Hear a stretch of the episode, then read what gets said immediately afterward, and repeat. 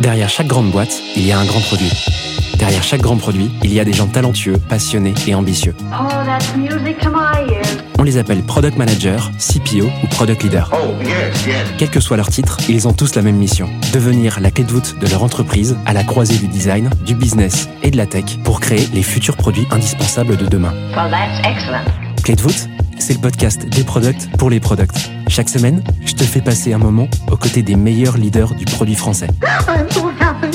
Avec une mission, te livrer tous leurs secrets, méthodes et apprentissages pour devenir toi aussi la clé de voûte de ton entreprise. You know what? I like that idea. Ce podcast est rendu possible par Stellar, un accompagnement que j'ai lancé pour aider les products qui veulent propulser leur carrière. Oh, what's gonna happen to me? Que tu réfléchisses à ta prochaine aventure ou que tu veuilles décupler ta progression, notre équipe et nos mentors sont à tes côtés et t'accompagnent à travers des programmes sur mesure. No.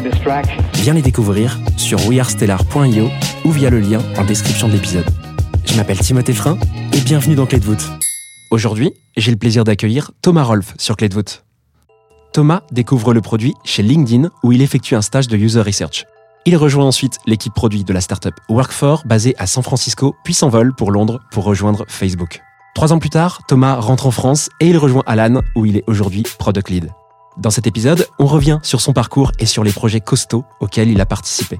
En deuxième partie, Thomas nous explique comment remplacer les rituels d'une équipe produit par la culture de l'écrit avant de nous livrer deux tips actionnables pour progresser en tant que PM. Je te laisse quelques secondes pour te préparer et je te souhaite une bonne écoute. Thomas, je te propose qu'on passe à la deuxième partie de l'épisode pour me parler d'un challenge organisationnel. De quoi tu veux euh, nous parler aujourd'hui? Le sujet qu'on qu'on a beaucoup travaillé chez Alan et je pense qu'il est très utile pour un product manager, c'est comment travailler à l'écrit, comment prendre des décisions à l'écrit. Je pense que c'est quelque chose que moi j'ai beaucoup appris chez Alan. Donc ravi d'en parler un peu plus avec toi, notamment dans notre monde remote qui, a- qui a accentué cette transition à mon avis. Ouais, avec plaisir. C'est vrai qu'on l'a pas trop dit. Alors, je pense que pour les auditeurs et auditrices qui ont écouté euh, le début de l'épisode, parce qu'il y en a qui vont plonger directement sur cette partie sans avoir écouté le début, Alan a euh, plein de particularités dans la manière de, de s'organiser, de, de collaborer. Et la culture d'écrit, ça fait partie d'une des, choses que vous avez euh, développées euh, de manière importante chez Alan.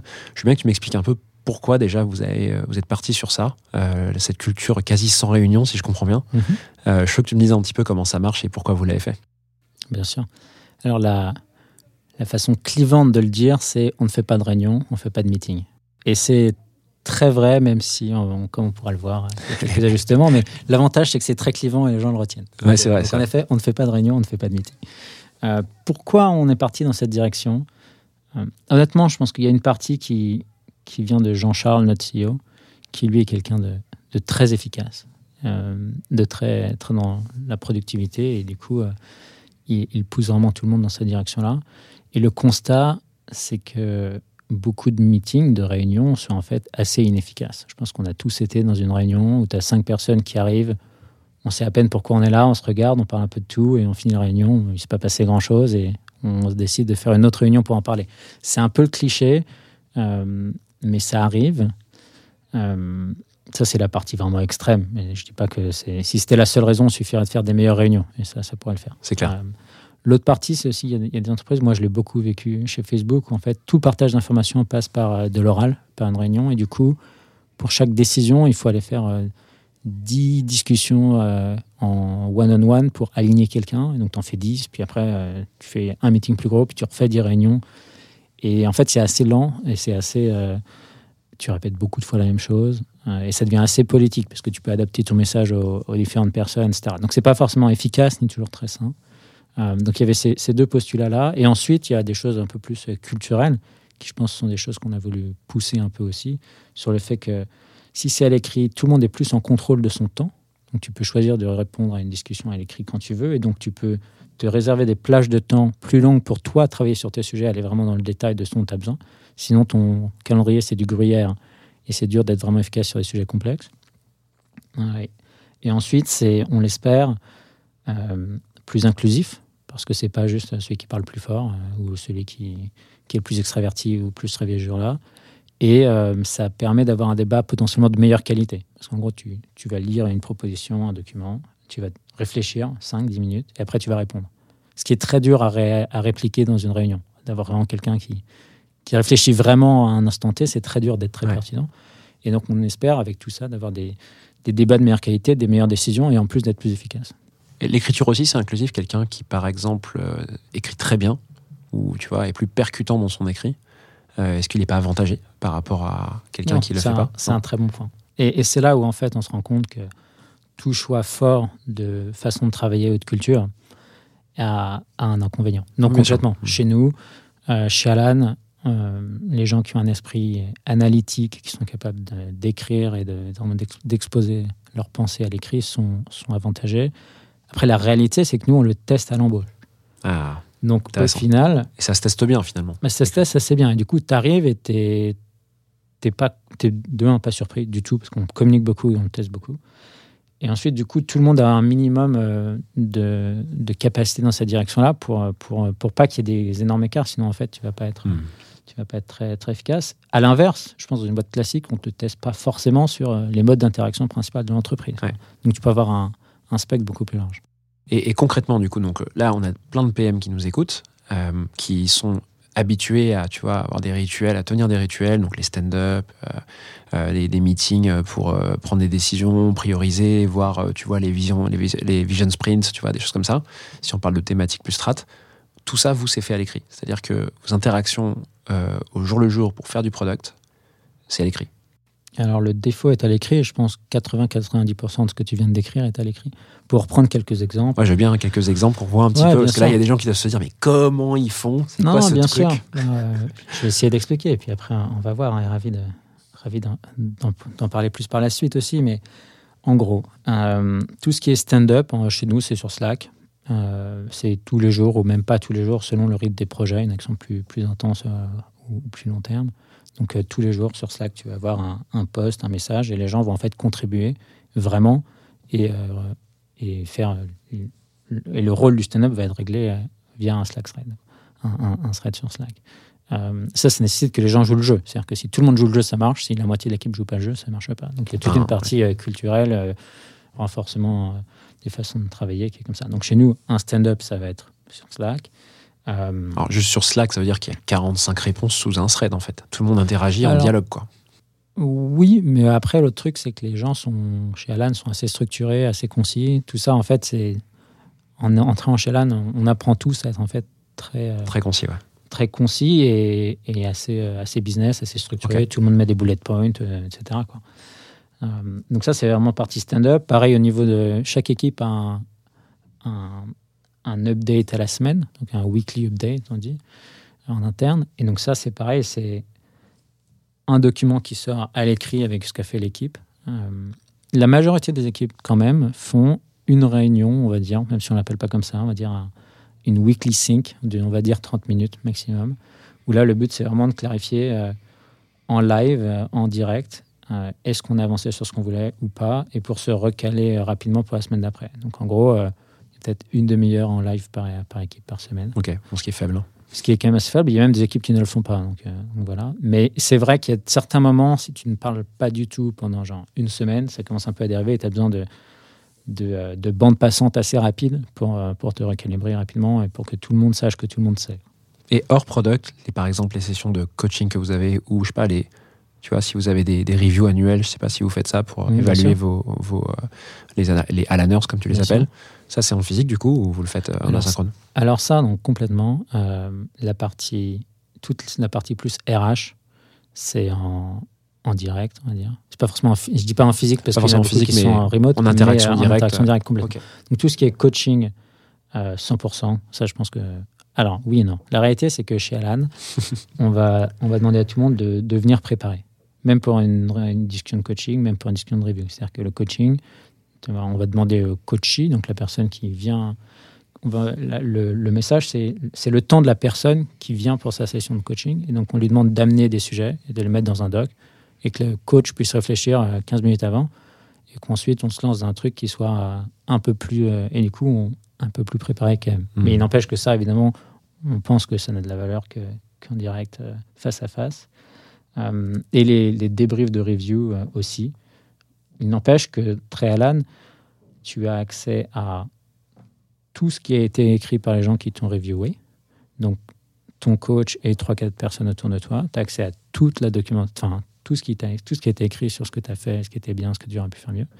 Et on te demande de, pro- de, de lire tout ça, de te faire un avis des sujets que toi, qu'est-ce que tu as appris sur toi, que tu fais très bien ou pas, etc. Le coach fait la même chose et après on en discute. Donc il y a quand même beaucoup cette Mhm. idée d'accès à toute l'information, de, de temps pour soi pour réfléchir et après on en discute Hmm. même sur les sujets les plus RH comme ça. Euh, donc ça, c'est là-dessus. Ensuite, il y a la, la partie la plus improbable sans l'avoir vécu. Parce que tout ça, j'ai l'impression, de mon, je suis très habitué, je suis très biaisé par l'âne, ça fait presque 5 ans. Mais j'ai l'impression que tout ça, c'est presque gérable, euh, c'est pas forcément très révolutionnaire. Ensuite, ce qui se passe, c'est que la majorité des décisions produits est prise à l'écrit et en asynchrone aussi. Donc, euh, imaginons un product manager qui veut lancer un nouveau produit, eh ben, il, enfin, qui veut finaliser le scope d'un nouveau produit, il va ouvrir un document. Nous, il se trouve qu'on fait ça sur GitHub, mais bon, c'est pas forcément le, plus important. Il va ouvrir un document en disant voici le sujet, voici la décision qu'on doit prendre. On veut définir le scope de ce nouveau produit. Voici une proposition.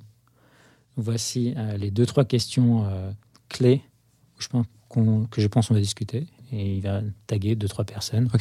Euh, pour répondre. Et ces personnes-là vont prendre du temps, lire tout ça et faire une réponse structurée sur, sur cette partie-là, je suis d'accord, cette partie-là, je suis pas d'accord, cette partie-là, peut-être. Mm. Et euh, une fois que tout le monde a contribué, le, le product manager, dans ce cas-là, va proposer une conclusion et euh, les gens euh, vont être d'accord ou pas d'accord. Et au bout d'un certain temps, on va vraiment pousser pour, en anglais, disagree and commit, que c'est plus important d'avoir pris une décision et d'avancer tous ensemble que de tourner en rond. Mm. Et la majorité de ces décisions-là sont prises euh, sans, sans se parler face à face. quoi. Mm. Et donc ça, c'est vrai sur le scope d'un produit, c'est vrai sur euh, les directions principales euh, de, de l'expérience utilisateur d'un produit, ce qu'on appelle le framing, ça peut être autour d'un prototype, de certains écrans. Là, un designer va ouvrir une discussion sur voici euh, la proposition de flow, euh, voici le prototype que je propose, qu'est-ce qu'on en pense, etc. Et par- pareil, 90% du temps, il y a 99% du temps, il n'y a que de l'écrit. Admettons, là, je suis une entreprise et je souhaite euh, m'inspirer un peu de ce que tu viens de dire et mettre en place ou davantage une culture, une culture de l'écrit, pardon, je vais y arriver, euh, dans, euh, dans ma boîte. C'est quoi pour toi les, les deux, trois grands trucs à faire pour l'initier cette culture C'est quoi les trucs que tu conseillerais à ces, à ces boîtes-là? Je pense que ça peut être difficile de changer de manière significative toute la culture de l'entreprise, sauf si la personne est vraiment une- un rôle de leadership très senior dans la boîte. Et donc, si, si, si on n'est pas dans ce cas-là, euh, je pense que c'est pas la bonne approche de vouloir se battre contre tout le système. Je pense que ce Ouais. qu'il faut faire dans ce cas-là, c'est vraiment euh, accumuler des petites victoires et au moins le faire sur son sujet, sur son projet, sur ce qu'on peut contrôler soi. quoi. Donc ma recommandation là-dessus, c'est euh, pour la prochaine décision importante à prendre, au lieu de se dire bah, on va se faire euh, une réunion, c'est de se poser deux heures et d'écrire un doc structuré sur la, la décision à prendre, les options, euh, où est-ce, qu'est-ce, quelle, quelle info on a qui peut nous aider à prendre cette décision, de la data, de la research, etc. Et du coup, la décision proposée. Et de partager ce doc. Et, de, et d'au moins l'utiliser euh, avant de faire le meeting, faire en sorte que tout le monde lise le doc juste avant le meeting. Idéalement, que les gens, ré- que les gens répondent avant de, de faire le meeting et potentiellement de même pas avoir besoin du meeting. Et je pense, à mon avis, que en essayant ça une ou deux fois, s'il y a un peu de bonne volonté de l'autre côté, évidemment, si personne lit le doc et en arrivant on dit bah, juste raconte-moi l'histoire, ça va un peu aider déjà parce que l'histoire sera très prête, mais euh, il n'y aura qu'une partie du bénéfice. Donc pour moi, c'est ça c'est prendre une décision, se poser, l'écrire et le partager et voir ce que ça donne. Commencer par euh, euh, le faire sur une initiative qui nécessite une décision, le documenter, onboarder tout le monde sur ce document et essayer de le faire un peu en asynchrone. Si besoin, au début, commencer par peut-être un, un- un petit call pour pouvoir en parler. Mais en tout cas, le faire progressivement comme ça, initiative après initiative, c'est ça. Ouais. Moi, ce que je propose, je pense que chez Alan, on est assez extrême et ça, ça marche parce qu'on a été comme ça depuis le début. Ouais. Euh, ce, qui, ce que moi, je recommande en général, c'est d'aller regarder ce qui s'appelle les Amazon Meetings. Amazon a un entre-deux, en fait. Amazon, ce qu'ils font, c'est que toute, discussion, toute euh, décision ou réunion commence par un document que tout le monde dans la, dans dans la réunion lit. Donc pendant euh, 15 à 30 minutes, je ne sais pas exactement. Tout le monde est dans la même salle ou sur le même call, mais en train de lire le document qui a été préparé, en train de mettre des commentaires. Ça force tout le monde à prendre le temps de lire le doc. Et ensuite, s'il y a encore des questions, on en parle une demi-heure, puis on prend la décision. Donc sur le meeting, ils ont leur document. Il y a cette, Et euh, il commence par lire.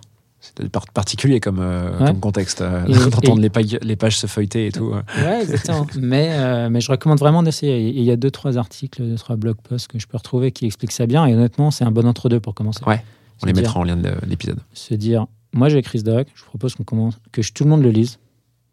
Euh, idéalement les gens avant. Et potentiellement, si la culture n'est pas très dans ce sens-là, les gens arrivés ne l'auront pas forcément lu. Et de se dire, bah, je propose qu'on commence par lire ce doc. On prend Ouais. cinq minutes. C'est pas forcément le plus gros doc, la décision la plus complexe. Et, et voir ce que ça donne. Et honnêtement, c'est c'est assez impressionnant une fois qu'on l'a fait une ou deux fois. Parce que euh, bah, le, le- la profondeur du débat est, est bien plus grande. Et ensuite, il y a beaucoup de petits, petites remarques un peu, un peu smart, mais qui font pas vraiment avancer le sujet, qui, qui sont un peu Ouais. passées rapidement. C'est facile de mettre un commentaire pour mettre un petit truc, mais si c'est pas le, le gros sujet, bah, ça permet de recentrer le débat ensuite. Ouais, tu filtres les éléments qui apportent pas beaucoup de valeur euh, grâce à l'écrit. C'est vrai qu'à l'oral, on peut vite aller euh, euh, demander de l'énergie à quelqu'un de se concentrer sur quelque chose qui a pas beaucoup de valeur parce que on est un peu stressé, on meuble avec des paroles ou, enfin, ou même il y a des réflexions qui sortent un peu de nulle part, euh, qui n'ont pas été réfléchies. Quoi. Euh, c'est vrai que Ouais, c'est un peu la ça. limite de l'oral. Et, et, euh, est-ce que tu as des, recommandations d'un point de vue, euh, même si je sais que le fond de l'initiative, c'est quand même de l'essayer, ce truc-là, de le mettre en place, est-ce que tu as des recos sur, je sais pas, des trucs que tu as expérimenté d'un point de vue outils, à nouveau collaboration Est-ce qu'il y a des trucs que tu as expérimenté, que tu as amélioré dans ta manière de, de bosser à l'écrit au fil de l'eau chez Alan? Alors, le, le premier auquel je pense, c'est de résumer le contexte pour tout le monde. En tant que product manager, même euh, en tant que personne qui amène une décision, ce qui a vraiment beaucoup de valeur, c'est de synthétiser beaucoup d'informations pour toutes les personnes qui vont être impliquées. Et donc, c'est en tant que, que rédacteur de ce document, il va y avoir plein d'informations qui ont été lues, agrégées, etc. Et donc, mettre tous les liens, mais ensuite faire un, un récapitulatif de voici les quelques informations clés qu'on connaît qui vont avoir une grosse influence sur la décision. Une, une des grosses raisons pour lesquelles les décisions sont mal prises ou, ou que ça met beaucoup de temps, c'est que les gens en fait arrivent avec un contexte différent. Donc vraiment, prendre du temps, résumer le contexte pour tout le monde à l'écrit, ça c'est hyper, hyper efficace. Et en tant que PM, en général, on a une force analytique et de synthèse assez, assez, présente. Du coup, on peut en faire partager tout le monde si on le fait vraiment jusqu'au bout. Donc ça déjà, résumer le contexte pour tout le monde. Ensuite, euh, impliquer les bonnes personnes. Donc ça, c'est vraiment comme quand on fait une réunion, mais, euh, mais à l'écrit. Donc savoir euh, qui est vraiment partie prenante, pourquoi, et poser des questions précises. Savoir, euh, j'ai besoin que telle personne participe pour cette question-là, euh, et le plus précis possible, comme souvent, avec les questions les plus précises possibles, les meilleures réponses. Donc, des euh, personnes qui peuvent partir, j'imagine, du meeting des fois quand ils ils se sentent pas concernés, non? Euh, ou Ouais, Pas du meeting, mais de l'interaction sur le et, document. et d'un autre côté, ce qui est intéressant, c'est que si tu. Chez Alan, il y a une interaction qui arrive souvent, c'est que tu, tu pings, tu mentionnes quelqu'un. Cette personne va lire le doc et va dire Écoute, en fait, j'ai rien de plus à ajouter, je ne sais pas. Ouais. Je te laisse. Euh, je unsubscribe. Et pas d'ego euh, là-dessus, quoi. Non, au contraire, tout le monde a beaucoup de choses à faire, donc, euh, donc ça, ça marche plutôt bien. Est-ce qu'il y a une trame conventionnelle de documents que vous utilisez pour euh, vos Ouais, ça, il y a tout un, tout un template qu'on peut repartager. Euh, Ah, génial, merci. J'allais négocier un template, mais ravi si effectivement t'as un petit peu le. C'est peut-être Mais- pas grand chose, mais ça permet d'avoir un non, guide. mais pour avec plaisir, un rapide pour, le, pour le mettre quelque part. Je le mais- mettrai en description de Mais l'épisode. le. En le lisant, ça va pas être, ça va être pas être le- la chose la plus impressionnante. Ça va être quel est le contenu, euh, enfin quel contexte, euh, qui est pingé, etc. Et vraiment, ce qui est plus important, c'est la façon de l'utiliser et le faire en sorte que tout le monde se joue le jeu, quoi. Et ça, c'est beaucoup plus dur que juste avoir un template, euh, pour. Euh, voilà. Et la dernière chose que je dirais juste là-dessus, qui est quand même assez forte, c'est, euh, en tout cas dans, dans notre culture, c'est comment conclure une décision quand il y a des, beaucoup d'opinions très fortes qui vont dans des, décisions, dans des discussions différentes, dans des directions différentes. Et quand on a vraiment une culture avec des gens euh, très motivés qui, qui ont beaucoup de contenu, bah, souvent avoir option ABC et des gens avec des opinions fortes qui ne veulent pas aller dans une autre direction. Et là, c'est vraiment en général le rôle du PM de faire un choix, ou, mais pas toujours le rôle du PM d'ailleurs. En tout cas, le rôle du PM quand c'est une décision produit, mais ça peut être un designer sur l'expérience produit ou un, un ingénieur sur une décision technique, de prendre, euh, de prendre la décision et de dire, euh, en tout cas, il faut qu'on avance. Moi, je, je pense qu'on baser tout ce que j'ai entendu tout le monde, j'ai compris tout ce qui s'est passé, mais je pense qu'il faut une décision. Je propose vraiment qu'on aille par là et de d'écrire noir sur blanc. euh, Est-ce que vous pouvez euh, accepter, c'est-à-dire mettre un pouce en l'air? Et dans ce cas, c'est euh, disagree and commit, c'est-à-dire je ne suis pas d'accord, mais je suis prêt à commit dans cette direction pour comment on avance ensemble et qu'on arrête de tourner en rond. Ou bien est-ce que vous avez des arguments vraiment très forts et vous n'êtes pas d'accord même à, Mm. à faire une concession? Et forcer vraiment cette forcer les membres de l'équipe à se mettre face à cette, euh, à cette décision très difficile. Parce que là, ça me met la barre encore plus haut. Quelqu'un qui re- re-challenge, qui répond après ça, c'est qu'il y a vraiment quelque chose qui a été manqué, ou bien que la personne est vraiment trop dans la confrontation, c'est un peu un autre sujet, mais, Mais ça, ça aide pas mal pour, euh, pour closer une discussion, pour fermer une discussion. Voilà, j'espère que cet épisode t'a plu. I have everything here. Si c'est le cas, tu peux me soutenir de deux façons. Laisser 5 étoiles sur Apple Podcast ou Spotify et un petit commentaire, ou partager cet épisode à une personne de ton entourage. Oh, yes, yes. Je te remercie vraiment pour tes retours. C'est grâce à toi que j'améliore Clé de voûte pour le rendre utile à ton quotidien. Darling, this trip's an inspiration. N'oublie pas, si tu réfléchis à ta prochaine aventure ou à décupler ta progression, nous avons l'accompagnement qu'il te faut sur wearestellar.io. Well, that's excellent. Je te donne rendez-vous la semaine prochaine pour un tout nouvel épisode riche en contenu actionnable. À très vite I'm so happy.